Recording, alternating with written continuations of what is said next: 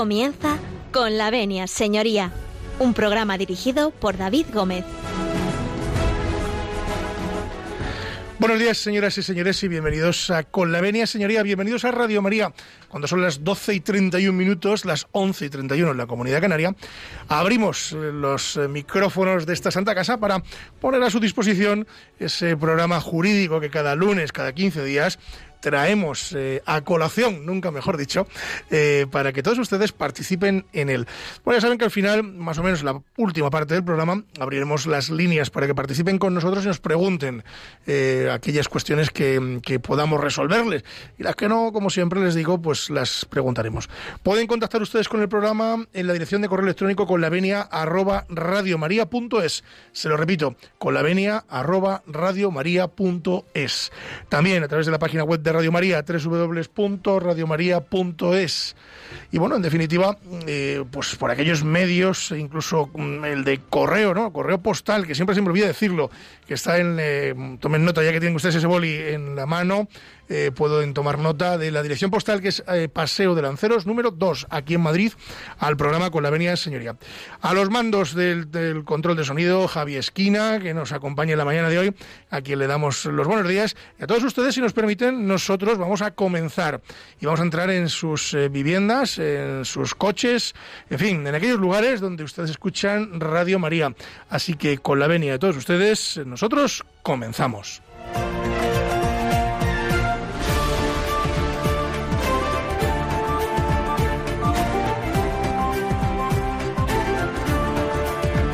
Tiene la palabra.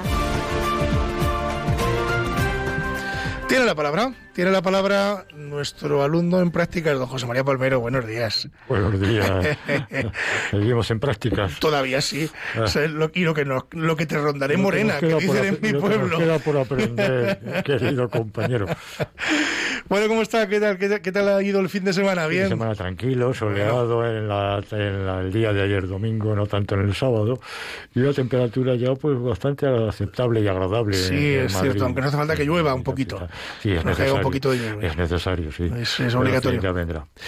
Bueno, vamos a continuar hablando de un tema que nos traíamos, eh, llevamos ya dos, tres programas, que este es el tercer programa, que vamos a hacer de diccionario jurídico. Vamos a intentar completar el máximo posible, ¿no es así? Tercera edición y posiblemente ya sea la última dedicado a las expresiones y términos jurídicos en ese titular que lo llamamos direct, eh, diccionario, diccionario jurídico. jurídico.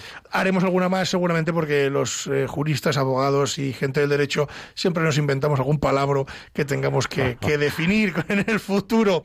Bueno, antes de meternos en, harina, eh, vamos a hacer un, pequeño alto en el camino. Y para ese alto en el camino, don José María, ¿quién nos ha traído usted en la mañana de hoy? una pieza muy simpática. Eh, pertenece a un sainete lírico, una zarzuela. Eh, la obra musical es de Jerónimo Jiménez es nada más y nada menos que el intermedio del sainete lírico La boda de Luis Alonso. Bueno, pues vamos a escuchar la boda de Luis Alonso y a la vuelta vamos a hablar con don José María Palmero eh, del diccionario jurídico. Creo que lo dejamos en la O, así que ahí continuaremos. Empezamos en la O. En la O vamos a continuar. Ahí se quedó en ese para orden ustedes, alfabético. Esto es. Nosotros seguimos el orden alfabético escrupulosamente. Ah, bueno, pues vámonos de boda, Javi. Vámonos a las bodas de, de, Luis, Alonso. de Luis Alonso y a la vuelta vamos a hablar del diccionario jurídico. Thank you.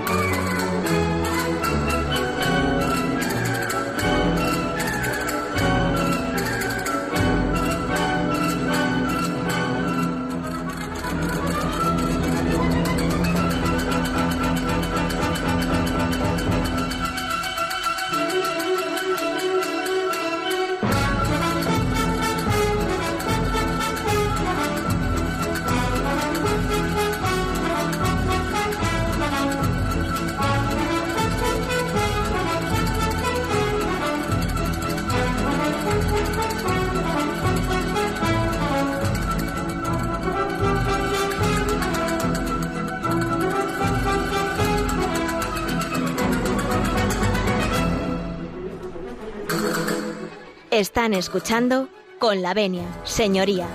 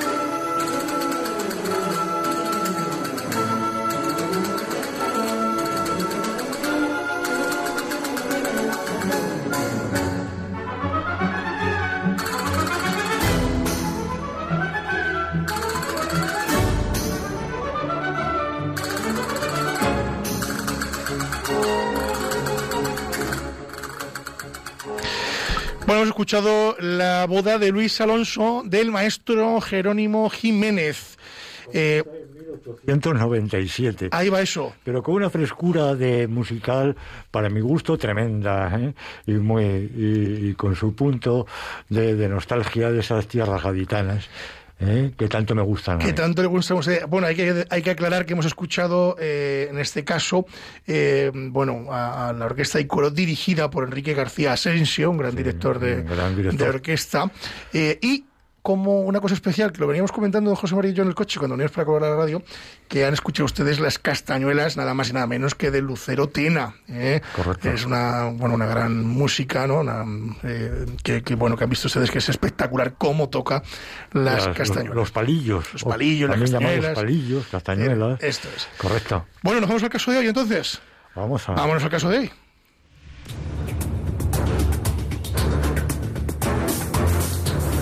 El caso de hoy. Bueno, hoy no tenemos caso realmente. Hoy seguimos con el diccionario jurídico. ¿eh? No, no, hemos traído un caso no, para descuartizar no, encima un de la mesa. concreto no, sino una amplitud de... tenemos de, una amplitud de casos. Hoy. De lexicografía de los que se usan normalmente en esta jerga en tribunales, en juzgados, entre abogados, procuradores, eh, operadores jurídicos. Exacto. Que somos los que lo conocemos y luego se lo tenemos que traducir a nuestros clientes que no es tarea menor, que es no. decir, no es tarea menor. Bueno, pues vamos por, nos quedamos eh, por la O, si mal no recuerdo, ya hemos hecho de la A a la O. Es decir, pero la O no la hemos eh, desganado. La O la dejamos ahí aparcada para continuar. Pues nada, vamos a darle. Y arrancamos con el obiter dicta, nada vamos menos. Allá. Vamos allá. Nada menos, el obiter dicta, una expresión jurídica latina, por supuesto del latín, que mmm, viene a significar son esas resoluciones que dictan los tribunales superiores normalmente cuando ven un recurso, eh, apelación, casación, suplicación, y que es nada más que mmm, llegar más allá o sea, que no están en la ratio decidendi, que no están en lo argumentado, en lo tratado, en la resolución de ese recurso, eh, pero que, que, utilizan la vía del recurso, eh, hablando en términos coloquiales, aprovechando que el Pisuerga pasa por Valladolid, pues me pronuncio sobre esta materia relacionada indirectamente con el tema, con la ratio decidendi, con lo que estamos decidiendo y tenemos que decidir. Yo mmm, admiro la labor eh, creativa de nuestros tribunales, pero estoy en contra de que se, que se pronuncie en obiter dicta, es decir, más allá de lo pedido, más allá de lo de, debatido en el pleito. Le digo yo otra. Me deja usted que le apunte otra mmm, que empieza por O. Oh, venga. bueno, voy, tengo aquí muchas, ¿eh? Yo voy, voy, a tirar de una de ellas porque, claro, a ver, hay que decirle a nuestros oyentes que no vamos a, no podemos decirles todas las que hay, que hay una barbaridad. Claro. Entonces, bueno, ya aquí tengo una que es, eh, en este caso, dice así, eh, oficio. Que esto, mmm, bueno, oficio, que no es un oficio religioso, oficio... que puede ser, pero en este caso no lo es. No. ¿A qué se refiere el oficio en términos judiciales? Pues le voy a leer exactamente la definición que dice comunicación escrita emitida por un juez o tribunal requiriendo datos o informes a autoridades de otro orden no jurisdiccional. En castellano, el juzgado lo que emite es un documento por el cual se obliga a quien lo recibe a contestar aquello que se le está preguntando. Puede ser por escrito, puede ser eh, que acuda, eh, eh, bueno, pues a, a decirlo en el juzgado, generalmente será por escrito. Don José María, ¿es correcto? Correctísimo. Diríjase atento oficio a la fuerza actuante, atestado de la Guardia Civil, que ha hecho un atestado y que el juez pide, eh, pide que se amplíe. Eh, eh, pues entonces dirige un oficio al superior jerárquico de la fuerza actuante y ese es el oficio. Eh, eh, no el menester, no la ocupación. ¿No qué oficio tiene su señoría? Aparte de No, dirigir el juzgado, que puede tener otro oficio. No, no, no se refiere a eso. Ya. Claro, muchas Eso veces los, los letrados usamos, eh, cuando no tenemos, eh, vienen ustedes a vernos, no tenemos una prueba en concreto o no tenemos algo que, es- que, que es necesario para el pleito, pues, por ejemplo, un acta notarial, por ejemplo. No, no, Mm. Claro. dispo- no disponemos de ese acta notarial. Entonces, lo que hacemos es solicitar, como bien ha dicho José María, al juzgado que se oficie a la notaría. X, la que sea, Ah. para que ponga a disposición del juzgado la escritura número tal, firmada en fecha tal. Claro. Entonces el notario contestará a ese oficio Exacto. adjuntando esa escritura o diciendo que no la tiene o que, en fin, lo que, lo que ocurra. Ofíciese al banco tal Eso para es. que emita un extracto, un movimiento de cuenta de tal empresa, de tal persona. Ofíciese a, la- a los laboratorios para que emitan. Todo eso es eh, las órdenes. Los, Ya verá usted, don José María, cuando le oficiemos a Javi Esquina para que nos diga las canciones que tenemos que poner. Le vamos a mandar un oficio. Ofíciese a la agencia. Lo más, pe- lo más- Bueno, la agencia tributaria la es agencia peligroso. tributaria, o sea, eso ya. a esa no te mandamos. Los oficios a la agencia tributaria, esos son los más temidos y terribles. Bueno, seguimos. Vamos, vamos con, con la O despacito. Otro sí, Ay, qué bonito. Ay, Otro el, sí. el otro sí. Otro sí. ¿Qué es eso del otro sí? Cuando eso lo utilizamos normalmente los letrados cuando instamos justicia, mediante un en el- por escrito, o bien en el procedimiento civil, bien en el procedimiento penal, bien en el procedimiento contencioso administrativo o labo- o laboral también. Cuando ya has terminado de redactar el escrito, la demanda, la contestación, el escrito de defensa, el escrito de acusación, los escritos principales que mandamos al juzgado, pero parece ser que se nos olvida algo, o que queremos complementarlo cuando ya hemos hecho suplico al juzgado, suplico al tribunal, tenga por presentado este escrito tal, y, luego, y que se haga tal, y que se, lo, que, lo que pido, que se haga tal, o la solución, o la condena, tal. Dice, Otro sí, pr- primero otro sí, digo, pr- primero, segundo, otro sí, como un poco como se me ha olvidado o se me olvidaba. No, son cláusulas de estilo normalmente, no porque se olviden, sino porque son arrastran el histórico de estilo de, de la jerga de, tri- jueces y tribunales. Y, mm, eh, bueno, pues por ejemplo, en, el- en el orden civil, pero también, otro sí digo que siendo para pleitos general el poder que acompaño y necesitándolo a otros usos y menesteres, suplico al juzgado, eso se hace por otro sí, Que me lo devuelva. que devuelvan. que no se lo quede. Claro, no se porque lo necesito para otro, para otro procedimiento. para Les otro cuesta, eh, les cuesta. Les cuesta. Eh, Eso se hace por- mediante otro sí. Es un adendum, un añadido al escrito principal.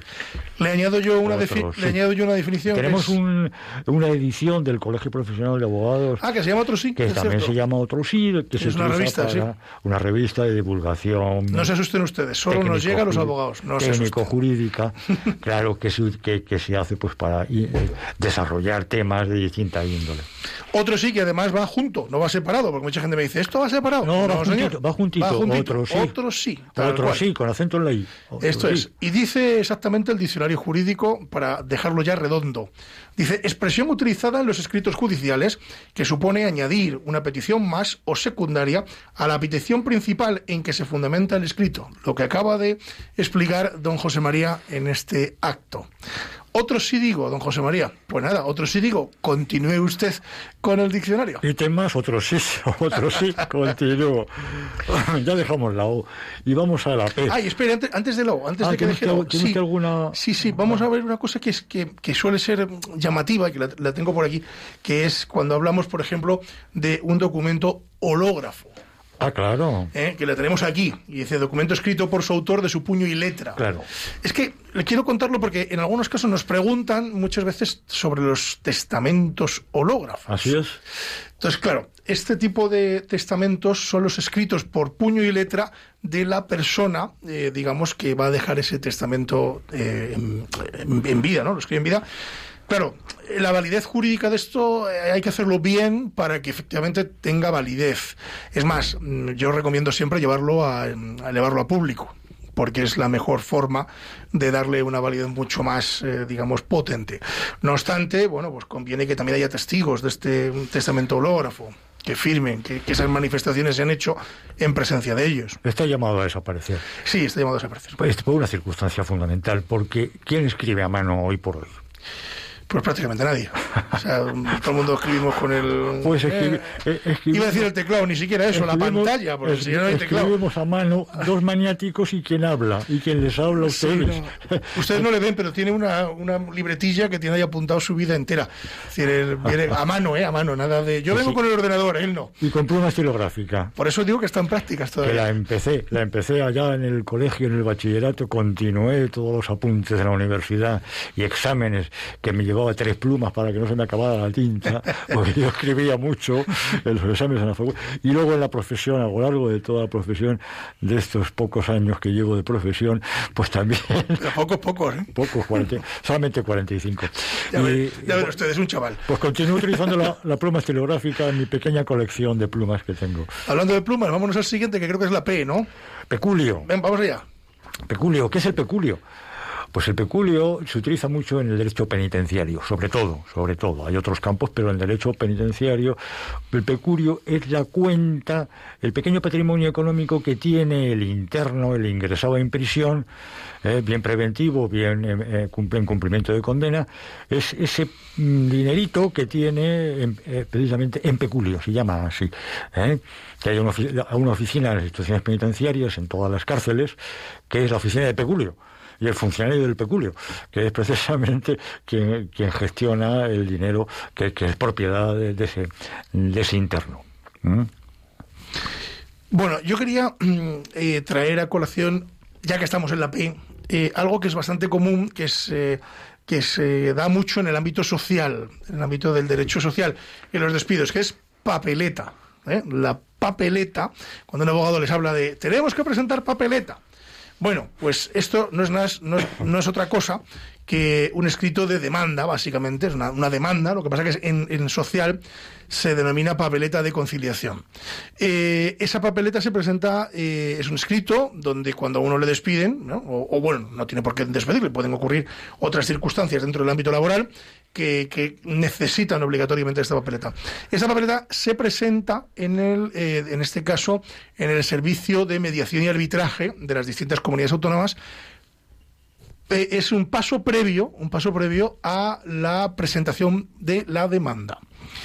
Bueno, hay que decir, eh, como particulares de esta papeleta, es que no se pueden incluir, si una vez que se presenta papeleta en el acto de conciliación, no se pueden incluir, y esto lo tenemos que tener todos muy claro, porque a veces los clientes no lo entienden, no se pueden incluir nuevos conceptos en la demanda. Es decir, primero presentamos papeleta y esa papeleta tiene que ser prácticamente exacta a la demanda que presentemos después, porque no podremos incluir nuevos conceptos eh, en la vía judicial que ya hemos metido en la papeleta de conciliación.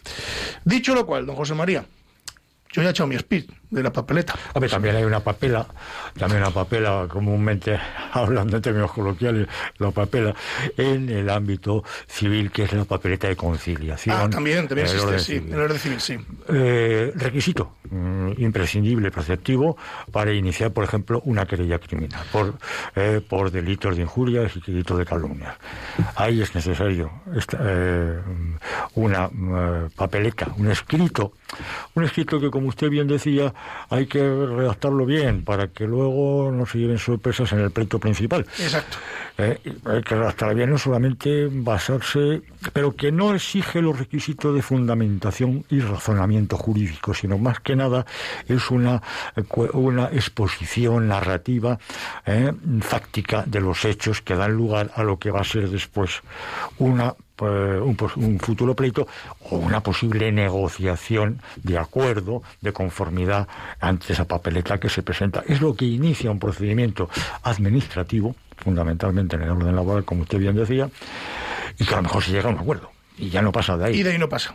Ahí no pasa. Que sería lo razonable en todos los procedimientos, pero, pero es que nos tenemos que tirar si el charco. no hay acuerdo porque, vamos se, a porque se opone la parte demandada o porque no comparece a esa conciliación en ese servicio de mediación, pues entonces hay que ir al pleito principal ya con una demanda ya eh, redactada con más peso y con más lujo. Le he, puesto, le he puesto el toro en, en, ciernes, que se llama, ¿no? Es decir, mire, mire, a ver, cuéntenos la siguiente palabra. Eh, perentorio. Venga. Perentorio, ¿qué es eso de perentorio? Trae unos palabras, don José María, eh, trae unos palabras que me asustan hasta a mí cuando lo dice perentorio. Ya perentorio. Oiga, mire usted, eso suena como. Me suena muy raro. ¿Qué es eso de que el término era perentorio? Pues mire usted, el término perentorio es que tiene un plazo definitivo y que como se nos vaya el último día de plazo para interponer el recurso, es un plazo perentorio. Se lo resumo yo a usted como, con algo que usted me dice a mí, chimpón. Si se nos va el plazo, pues chimpón. Chimpón. hemos, terminado. Un plazo perentorio. El plazo perentorio es el que marca la ley para una determinada actividad procesal judicial. Exacto. Si usted se le va ese plazo, ese, te, ese término, esa situación límite. Suena el chimpón, pero vamos. Pues eso es perentorio. perentorio y hasta extemporáneo ya.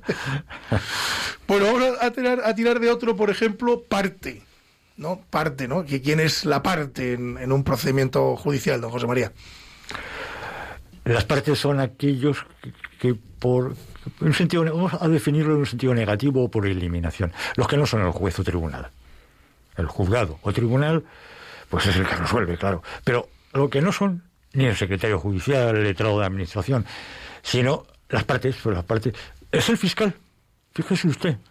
El fiscal es una parte más, lo que pasa que en la práctica, en la praxis forense, es una parte privilegiada. Oiga. Lleva galones. Que no debería ser que se sienta a la misma altura en estrados que se sienta el tribunal y que las otras abogados de las partes. Bueno, pues las partes son aquellas personas físicas o jurídicas que comparecen a un procedimiento. Que no son ni el juez, ni el secretario, ni el Ministerio Fiscal, aunque el Ministerio Fiscal, repito, técnicamente es una parte más en el procedimiento en el procedimiento, por ejemplo, en los juzgados de menores, en los juzgados de familia, en los que interviene el fiscal. El fiscal es una parte más que pide, que, que redacta su escrito y dice suplico al juzgado, porque no resuelve, es decir, es una parte en el procedimiento. Sí, presentan escrito, sobre todo en familia, bueno, y en penal, por supuesto, claro. Y bueno, a veces que intervienen también en social cuando hay algún tipo de delito relacionado Determinados concreto, casos puntuales. ¿no? Vamos con otra más, venga. Hombre, tengo aquí una que es eh, la personación. Hombre.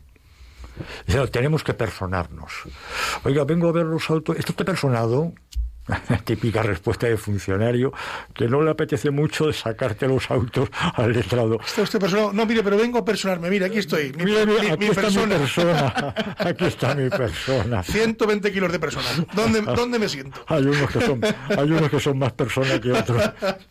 Para personarse es no, no solamente ir físicamente al juzgado, no, sino redactar un escrito, un breve escrito, que llamamos escrito de cajón, en el cual lo encabeza un procurador. Procurador a quien se le ha otorgado un poder notarial de representación procesal, aunque también hay escritos de personación que los puede encabezar un letrado en determinadas jurisdicciones y en determinados momentos procesales. Véase social, por ejemplo. El orden social. Administrativo, también. El contencioso administrativo. En el orden penal, incluso la personación, desde hace unos años se la admite de entrada, de entrada Al letrado. al propio letrado, al propio abogado aunque luego hay una fase procesal donde ya es preceptiva la presencia del procurador, y entonces cuando se persona a través de ese escrito que se llama escrito de personación. Bueno, como estamos hablando de derecho penal, a mí me gustaría, don José María, antes de hacer un pequeño alto en el camino, y aunque hemos tenido aquí un programa, o quizá dos, yo no recuerdo, son ya algunos años en esta casa, hablando de las penas, eh, pues definir lo que es pena. Pena judicialmente hablando, ¿eh? Pena, pena, pena, pena de mi corazón. No la canción, esto es. Esto es una, una, pena que, pues eso, en el pecado lleva la penitencia, lleva la pena, ¿no? La pena, pues efectivamente. La pena en orden, en el orden penal y en el orden civil también, ojo. En el orden civil, piensa usted en el orden civil que hay contratos civiles que establecen una cláusula que se llama una cláusula penal para el caso de incumplimiento.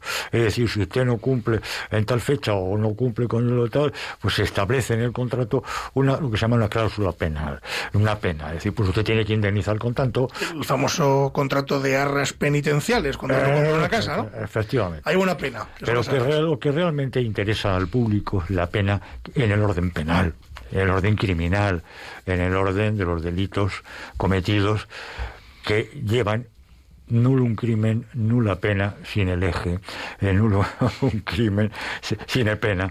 Es decir, es aquel aquella medida coercitiva o, de resarcimiento o de mm, castigo, aunque ya nos iríamos a, la escuela italiana de, clásica de Ferrara, Carneluti y todos los penalistas famosos de la época italiana, que no quiero irme tan lejos, pero ¿qué es, qué es la pena? Pues la pena es la sanción o bien la más importante, eh, la más tremenda, eh, está, está fuera ya de nuestro catálogo punitivo, que era la pena de muerte como usted bien sabe, que estuvo vigente hasta el año, ahora me traiciona la memoria, no me acuerdo cuando se derogó la pena de muerte, pero por allá por 1970 y algo, 78, sí, sí, 78, me parece que fue una transición. ¿eh?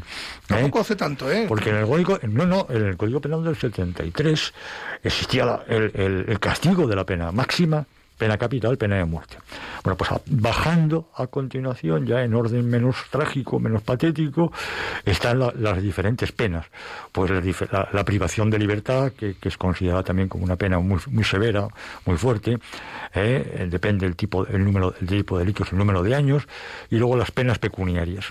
Penas pecuniarias que también el, Código Penal sanciona pues con una eh, pena pecuniaria, es decir, tener que pagar una, una multa. Eh, la multa de tráfico es una pena pecuniaria. administrativa, de carácter administrativo, recurrible, pero es una pena pecuniaria. Esa es la pena, el castigo que impone la ley por la infracción de, de la ley. Y en fin, usted infringe la ley, usted está castigado a pagar una pena. Bueno, que no infringamos la ley, punto primero. Punto segundo, que no nos ponga ninguna pena. Vamos a hacer un pequeño alto en el camino. Yo he traído una canción, esta, mm, bueno, no la he traído yo, me la, me la digamos que me la ha repasado nuestro amigo Joaquín. Eh, pero bueno, me ha gustado mucho, es una canción que es tan joven como usted, más o menos, ¿eh? más o mm. menos aproximadamente. Sí, de quinta. Un poquito más, quizá, un poquito más joven, quizá, que se llama Mi casita de papel, de Jorge Sepúlveda. A muchos de ustedes les recordará. Yo con esta no sé si bailarán, en la anterior yo sé que se podía bailar una jotica en... De mi tiernísima infancia, muy tierna, muy tierna, muy tierna, la casita de papel. pues esta es la que vamos a escuchar. Efectivamente. Adelante, vamos a escucharla y a la vuelta vamos a continuar hablando del diccionario jurídico, pero, pero, vamos a abrir las líneas telefónicas y si tienen ustedes un bolígrafo y un papel, les doy el número del teléfono del directo para que participen con nosotros, que es el 91 005 94 19. Se lo repito, 91 005 94 19. Anímense que a la vuelta continuamos con nuestro diccionario jurídico.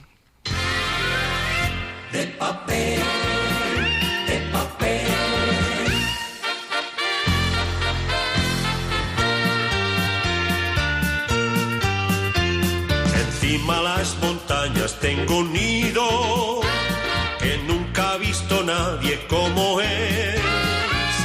Está tan cerca el cielo que parece que ha sido construido dentro de él. Encima las montañas viviremos el día que tú aprendas a querer y así podrás saber cómo de papel. Qué felices seremos los dos y qué dulces los besos serán. Pasaremos la noche en la luna viviendo en mi casita de papel. Qué felices seremos los dos y qué dulces los besos serán. Pasaremos la noche en la luna, viviendo en mi casita de papel.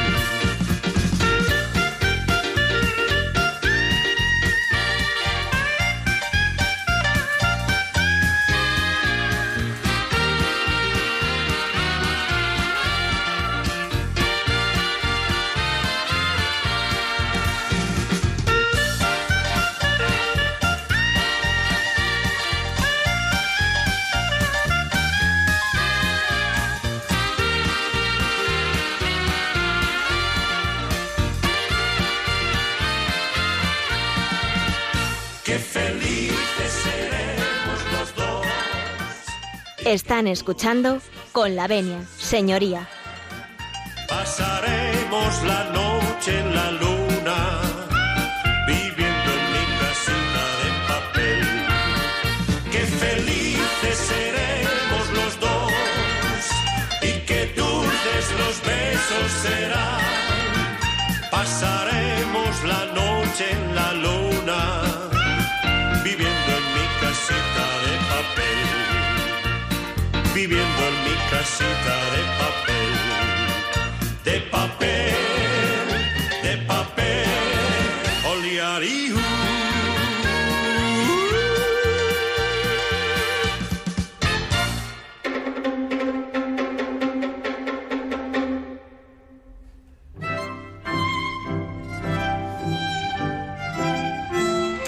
Y con este cambio de música, ya saben ustedes que Boccherini nos eh, eh, anuncia que vamos a abrir los teléfonos de esta casa. Tomen nota, tenían ustedes el papel por ahí a mano, venga, que cogen el boli, que les doy tiempo. 91 005 94 19. Se lo repito, 91 005 94 19. Anímense a participar y bueno, pues les intentaremos contestar aquello que sepamos.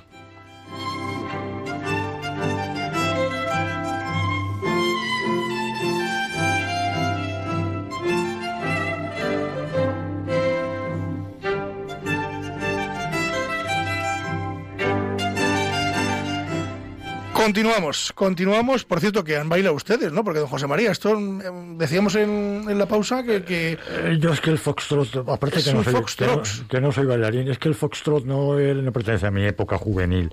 bueno, No, no. Bueno, pues- es, es mucho anterior. pero eh. era bailable, o sea, era... Eh, mm, yo o sea, recuerdo, sí, haberla escuchado en, ra- en radio y tal, pero muy pequeñito, vamos. bueno, nosotros a nuestros oyentes les dejamos bailar mientras estamos en la pausa. Luego ya después que, yo que con nos atiendan chupete, un poquito. chupete no bailaba. Bueno.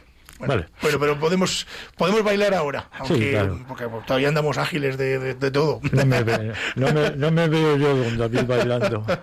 no me veo. Bueno, vamos a continuar, que lo habíamos dejado en, No pena, pena, penita, pena. Vamos Hay- a continuar. Hay, hay una P muy importante. Vamos allá con ella. eh, que también se pregunta mucho por nuestros clientes. eh, ¿Qué es eso de preterintencional? ¿Qué es el delito preterintencional? La preterintencionalidad. Pues la preterintencionalidad es un vocablo que se utiliza en el derecho penal fundamentalmente, que significa nada más y nada menos que eh, el agente pretendía un resultado, pero salió otro de mayor gravedad, de mayor alcance. Pongo un ejemplo ilustrativo. El, sujeto activo del delito de lesiones eh, quiere pelearse con su vecino o con un amigo o con una persona, con un contrincante y le quiere causar una lesión porque utiliza una pequeña arma blanca o, simplemente los puños. O, pero, oiga, mm, con la intención de, de de darle un castigo físico no severo o, más o menos severo, pero no de causarle la muerte. Pero caramba, como resultado de esas lesiones, pues muere, fallece, se produce un delito de homicidio. Ese es el delito preterintencional, cuando va más allá el resultado de la intención de la gente que quería causar ese resultado. Está un poco en relación con lo que se llama también derecho penal, eh, causa, causa y causa causado. El que es causa de la causa es causa del mal causado. Debe responder de ese resultado, aunque siempre aminorado por las circunstancias modificativas de la responsabilidad criminal. Vámonos en este punto, vámonos a este punto de José María. Eh, ahora luego continuamos con, el diccionario, porque no vamos a mi tierra, nos vamos hasta Ávila, nada más y nada menos. Yo creo que es la primera vez que llama alguien de Ávila, fíjate, por lo menos en nuestro programa. Pues creo que sí. Y tenemos a Yolanda al otro lado del teléfono. Yolanda, muy buenos días. Buenos días, David. Buenos Eh, días. mire, yo quisiera hacerle una pregunta. Adelante. ¿Se, se puede tener una comunidad, tres años va a ser ahora, sin una reunión, porque el señor administrador no tenga voluntad de hacerla? Y si se puede obligar, la causa dice que es po- a consecuencia de la pandemia, debido a la pandemia. Cuando, cuando en otras comunidades, con las medidas de sanidad y las normas, se están haciendo. Sí. Lleva usted, lleva usted razón. en- en- en- vamos, yo le doy mi opinión. ¿eh? Hubo una moratoria en las comunidades, en las reuniones de las comunidades de vecinos durante el estado de alarma, que se prolongó un poquito más después del estado de alarma. En la actualidad se están celebrando con relativa normalidad, con las medidas, eh, en fin, de precaución necesarias. Y, y, bueno, luego no hay excusa, desde mi punto de vista, ¿eh? no hay excusa para no eh, tener una, una reunión de la comunidad de vecinos, eh, porque ya sí se pueden hacer, repito, con las medidas necesarias, Sí, sí, incluso, sí, sí, eh, sí. bueno, si se puede hacer al aire libre. Yo he visto alguna aquí en Madrid, en, en la puerta de, en fin, del, del propio portal, fuera del portal, que no es habitual. Eh, bueno, pues es- con todo tipo de respeto sí se puede hacer. No, yo no le veo excusa, don José María. ¿Usted qué dice? Efectivamente, la ley de propiedad horizontal establece como requisito la reunión de la convocatoria y reunión de propietarios al menos una vez al año, una junta general ordinaria, una vez al año. Luego también se la ley prevé que la- el, el administrador, que el que hace la función de administrador, puede establecer otras juntas extraordinarias para debatir puntos co- concretos. y- Pero como dice esta señora, efectivamente, en la pandemia o el virus o el maldito bicho nos trajo una circunstancia, una coyuntura ahí, como usted indicó, de moratoria pero, pero que se han tomado medidas o bien de distanciamiento, o sea, que no han impedido para realizar la Junta General anual. ¿eh? No, es- no obsta para que se pueda convocar una Junta General. No, además, incluso se puede hacer hasta por videoconferencia, si me apuras. Pues Es decir, hasta por videoconferencia o en, co- o en comunidades que no tienen la posibilidad de la videoconferencia, personas que, que no pueden a- atender la videoconferencia, que están también celebrándose, ojo, y que son sí, sí, válidas. Sí, sí, la, la puerta de. Yo los- las he y visto, son aquí, válidas. concretamente hace Pues un par de se están semanas. reuniendo en locales próximos, eh, en la intemperie, eh, aprovechando ya la buena estación en verano o la primavera, y se están reuniendo para debatir que es obligatoria y levantar un acta el administrador. No, depende qué administrador sea. Si es un administrador eh, contratado eh, externamente que no pertenece a la comunidad, que puede ser un profesional de la administración de, de- de fincas urbanas, pues habría que denunciarlo a su colegio profesional Claro, efectivamente. y obligarle a que convoque una junta general. Pues Yolanda, espero haber eh, contestado a su pregunta. Me alegra que, que esté usted en Ávila, me da una envidia sanísima que esté en Ávila, porque yo, yo me iría a Ávila y haría el programa desde Ávila si me dejara, vamos, todo, lo haría todo desde Ávila. ¿Para qué nos vamos a engañar? Bueno, vamos a continuar, vamos a continuar. Creo que nos vamos eh, con Charo, que llama desde La Plana, si mal no, no recuerdo. Charo, buenos días. Buenos días. Bueno, la paz del Señor con vosotros y que Dios os bendiga y santifique. Mire, eh, eh, estoy escuchando vuestro programa y la verdad que tengo un problema bastante complicado. Cuéntenos, Charo. en el 2013 me desahuciaron de la vivienda, Ajá, pero hipotecaria. sí. Entonces no me dejaron pagarla. Se quedó el banco, la, la subastó y se quedó el banco con la vivienda. Ya no contaba mi nombre ni de mi marido. Me borraron. Entonces, mm, ahora me quieren cobrar casi 10.000 euros por, la, por una, no sé, algo que quieren que pague 10.000 euros yo no estoy en esa vivienda, ni mi nombre resta, ni nada. Me he puesto en manos de abogado y el juez la rechaza. Pero bueno, lo han recurrido otra vez porque yo, mi marido está enfermo mental y entonces cobra una pensión. Bueno, Ujú. es por otra parte. Entonces, por otra parte, yo pasé a- al forense por el sufrimiento que tuve todo la, toda la vida por mi marido. Intento, que ya sabéis, durante 27 años. Entonces, mm, eh, pasé por el, por el sufrimiento, me, me- los médicos me pusieron de todo menos bonito escrito en el en el bueno en, lo- en el ordenador por el eh, por el doctor forense solo me diagnosticaron y un juicio me hicieron con mis hijos y todo pasé por el doctor forense y solo me dijo que había pasado una depresión bastante por el sufrimiento que pasé con mi marido Eh, Charo, y la, la pregunta en cuestión es, eh, ¿por qué le cobran esos 10.000 euros? ¿Eh? La, la pregunta en cuestión es, ¿por qué le cobran esos 10.000 euros? Sí, porque dice que, que bueno, la vivienda pasó a- al banco, la subastaron y ahora me quieren cobrar ese dinero. Yo se lo voy a intentar explicar yo para que usted lo entienda. Eh, desgraciadamente, Charo, eh, bueno, pues en una ejecución hipotecaria eh, hay una deuda, X, la que sea, eh, y efectivamente se puede subastar el piso. ¿Qué ocurre? Que cuando se subasta probablemente el valor de la subasta no cubra la totalidad de la deuda que traía, por el motivo que sea, y eh, bueno, pues eh, una parte que se llama el, remanente, el remanente de la subasta, pues eh, se sigue imputando al deudor, digamos, que, que dejó de pagar la hipoteca. Por eso nos encontramos en muchos casos en los que una vivienda es subastada y mm, por un procedimiento de ejecución hipotecaria y eh, bueno pues eh, sigue habiendo una deuda un remanente de deuda que tiene que pagar eh, en este caso eh, el deudor principal que era el deudor que tenía la hipoteca eso es lo que creo que le ha pasado a usted y desgraciadamente pues más allá de lo que sus abogados eh, puedan hacer eh, bueno, pues alegar cualquier cuestión, mm, pues no tengo yo muy buenas noticias. Poco se puede hacer, don José María. Sí, además también puede, puede ser, puede ser, tenemos una información incompleta. Sí. Puede ser también una condena en costas. También, también. Puede ser. Claro, no sabemos exactamente qué es. Claro, no sabemos y no podemos tampoco. Bueno, sea como fuere, cualquiera de ambas cosas tiene que, Sí, que afrontarlas. Tiene que hacer frente a Tiene que hacer frente a ello, sí. Eh, Nos vamos hasta la ciudad imperial de Toledo, nada más y nada menos. Porque allí tenemos a Gabriela. Gabriela, buenos días. Buenos días. Buenos días. Cuéntenos, Gabriela. Enhor- enhorabuena por el programa. Muchas gracias. Y a ustedes por escucharnos. Eh, quiero preguntar si se puede por, la ingreso, por el ingreso mínimo vital.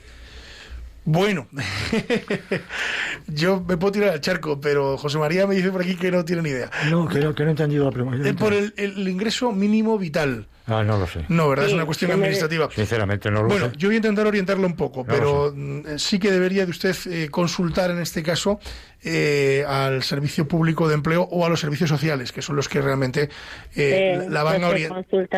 La, la habrán orientar. Mire, el- Sí, eh, los he consultado. ¿los ha consultado usted? Me ha rechazado dos veces. Bueno, pues es que ahí ya no le podemos decir, porque es un trámite administrativo que, que además tiene como, digamos, unos criterios muy concretos que si no se cumplen, pues sí, se la va a rechazar. Ahí tiene que, yo la remitiría a los servicios sociales eh, para que vuelva usted a intentarlo, pero si se lo han rechazado, eh, será por alguna causa que le tienen que decir, le tienen que decir por qué causa se, se ha rechazado este ingreso mínimo vital.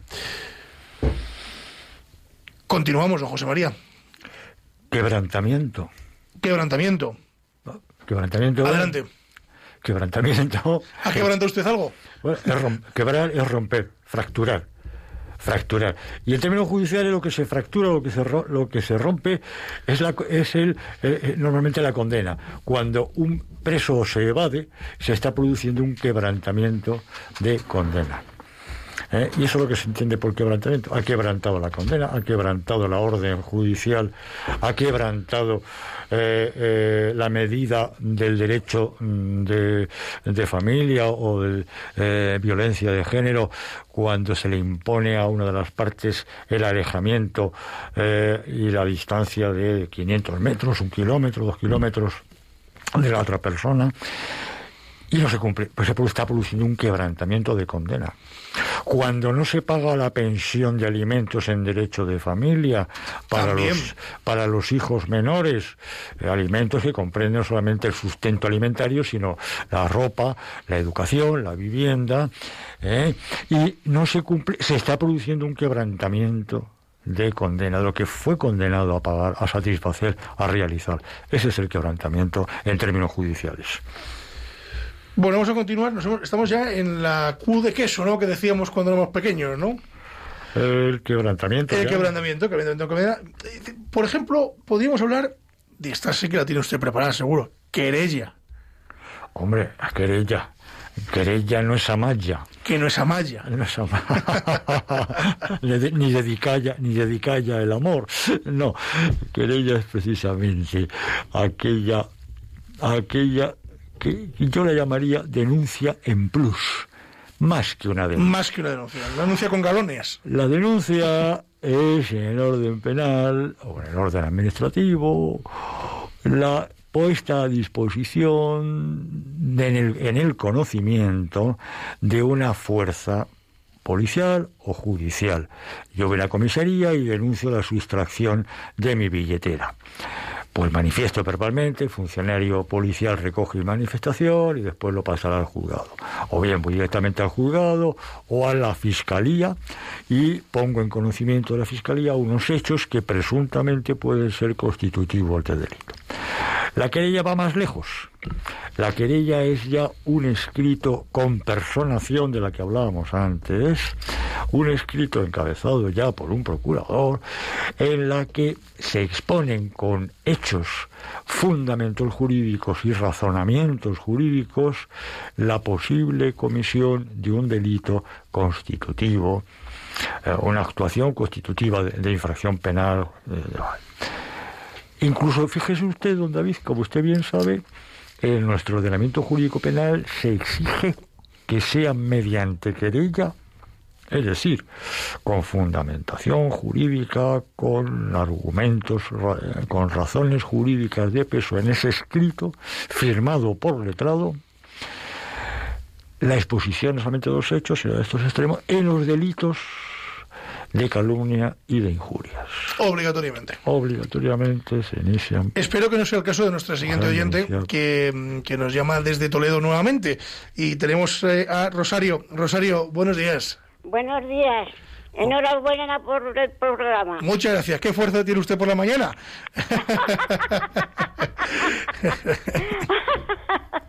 Me encanta, ¿ves? Así podemos despedir el programa con Rosario, partida de la Y risa. con esas risas, cuando, cuando falte la risa, yo me, cuando falta la risa yo me muero.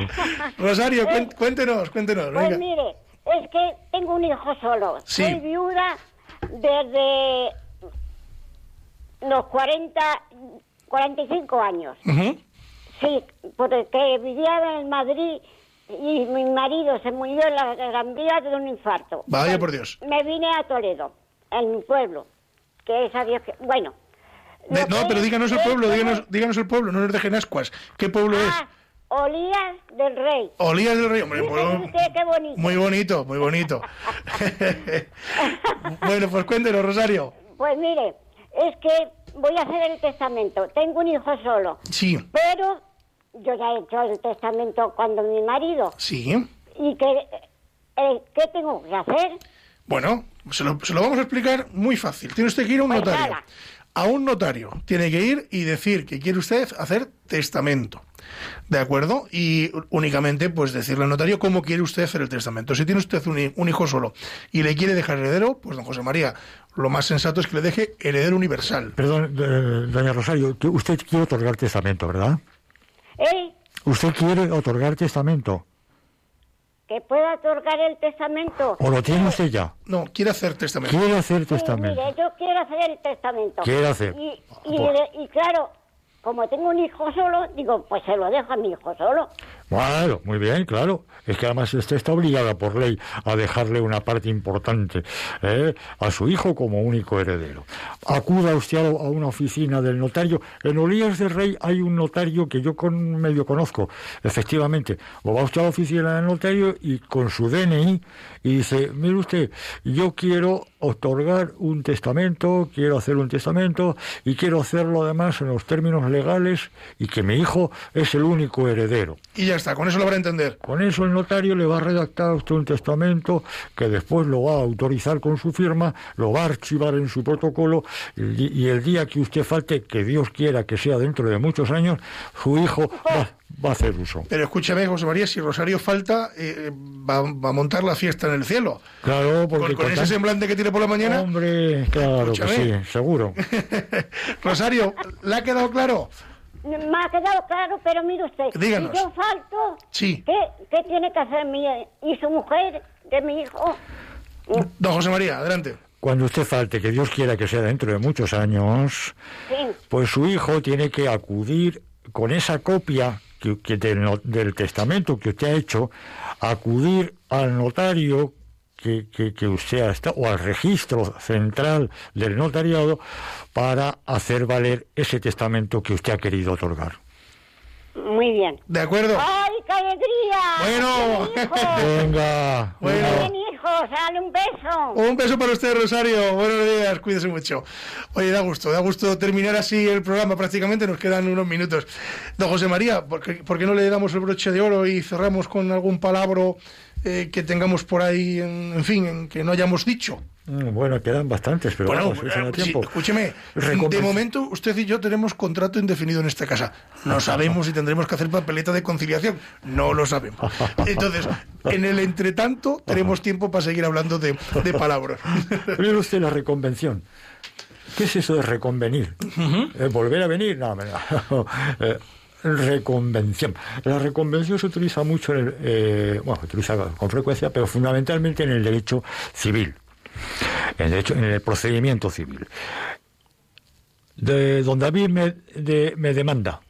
Y anda, me ha demandado. Yo tengo tres opciones. O no hacer ni pastelero caso, o no hacer ni caso a su demanda, con lo cual se me va a decretar en rebeldía.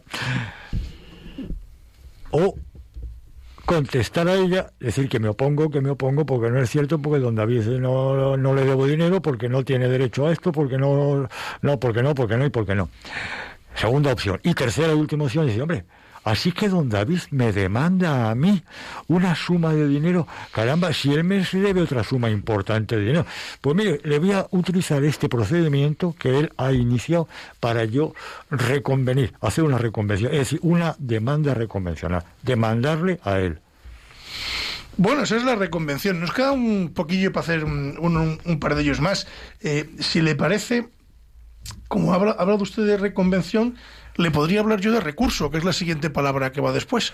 Recurso no es más ni más ni menos que, aparte del recurso al pataleo, el recurso es la eh, consideración de inadecuación de que tiene, que tiene una persona, normalmente el condenado, claro, civil o penalmente o laboralmente, de a- ante, un, ante el mismo tribunal, según tipo de recurso que sea, plantear su discrepancia con esta resolución judicial, o bien ante el Tribunal Superior, que es lo más normal, eh, pues manifestar manifestar su deseo de, de no estar de acuerdo y decir que se revoque la sentencia. Bueno, nos queda muy poquito, pero de estos recursos, don José María, fíjese los que hay. Los vamos a nombrar, otros días los hablamos de ellos. Son recurso de aclaración, de alzada. No es un recurso, para mi modo de ver, el recurso No es un de recurso. no es un recurso. Bueno, pero mm, ah, técnicamente, ah, para usted no lo es, para mí tampoco aquí lo pone. Porque por casa lo podemos admitir. Bueno, aclaración, alzada, recurso de alzada, Sí. recurso de amparo, Sí. recurso de apelación, Sí. de casación, de reforma, de reposición y de súplica. se súplica en lo laboral. Ahí es nada, ¿eh? Sí, ahí es nada. Sí. eh, la de recursos que tenemos Sí. en la jurisdicción Es como, el, penal, es como el recurso, ya mal, mal llamado recurso de amparo, no es un recurso de amparo. Eh, ante el Tribunal Constitucional, eh, técnicamente no es un recurso. No, porque ya son sentencias ya firmes eh, y dice, voy a, voy a recurrir en amparo. Bueno, eh, voy a, a- a establecer una De demanda. José María, yo a usted ya le recurro. Gracias, que nos vamos, que Javi Esquina me está tirando de las orejas, que viene de Revista Diocesana y de Pueblos Informativos de esta casa. Y, y que nos queda mucho programa y nosotros aquí nos liamos y podríamos estar aquí hasta las 5 de la tarde, sin ningún problema, dándole a la hebra. Gracias, don José María Palmero, por estar con nosotros un lunes más. A usted, buenos días, gracias. Seguimos con. Vamos a hacer un programa de recursos, apónteselo. ¿De recursos? De distintos recursos. Y Ah, explicamos lo que son. ¿Le parece? Sí, sí, y otro de periciales. Por ejemplo. Bueno. Venga, ya está. Dicho queda. Y a ustedes, gracias por estar en la sintonía de Radio María, gracias por estar en esta casa. Nos vemos dentro de 15 días. Ya saben ustedes que pueden dirigirse a nosotros en el correo electrónico con la venia arroba radiomaria.es. Se lo repito, con la venia arroba radiomaria.es. También a través de la página web de Radio María, www.radiomaria.es. Y a través de la dirección postal, que es Avenida de Lanceros o Paseo de Lanceros número 2 de Madrid. Bien, nosotros nos vamos, nos vamos, eh, nos hemos quedado sin tiempo. Quédense en la sintonía de Radio María, Y eso, porque y eso yo de recursos no entiendo. Porque como lo gano, como gano todos los pleitos en primera instancia, no tengo que recurrir. bueno, pues vámonos, vámonos, ya hablaremos de la segunda instancia, nos tenemos que ir. Los recursos. Nos tenemos que ir, don José María. Bueno, hablaremos de recursos. Que decirles a todos ustedes que pasen un feliz lunes, que nosotros volvemos dentro de 15 días, que se queden en la sintonía de esta casa, que a continuación viene Revista Diocesana y después los informativos, y que luego continúen, porque la tarde es muy larga y Radio María tiene programación para todos ustedes eh, durante todo el día que les encanta. Decirles, como siempre les digo, que si la justicia no es justa, es doblemente justicia. Muy buenos días.